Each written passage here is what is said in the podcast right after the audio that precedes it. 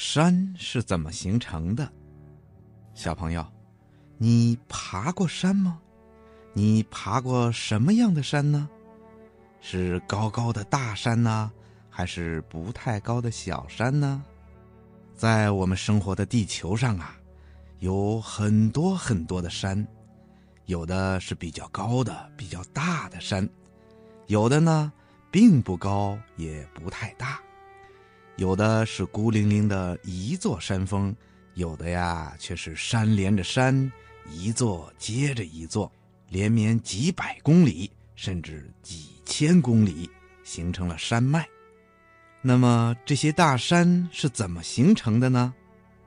地质学家经过研究发现，地球上的山都是生长起来的，这是怎么回事呢？难道山也会像小朋友们那样每天都在长高吗？呵呵，没错，有些山呐，的确是在慢慢的长高呢，只不过它们生长的速度啊比较慢。几百年才长高一点点儿，这又是怎么回事呢？原来啊，在很久很久以前，地球的地面呐，并不像想象的那么结实平稳，地面是一大块一大块的可以移动的板块组成的，而且并不连在一起。它们互相碰来碰去，挤来挤去，就使一些地方啊被越挤越高，形成了最初的山。日久天长，就成了我们现在看到的山了。地质学家把这个呀叫做造山运动。由于受到了各种力的作用，地壳表面在不停的运动和变化，有的地方被来自地球内部的力。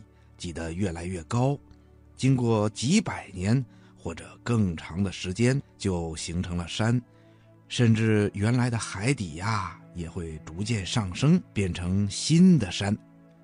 小朋友们都听说过喜马拉雅山吧？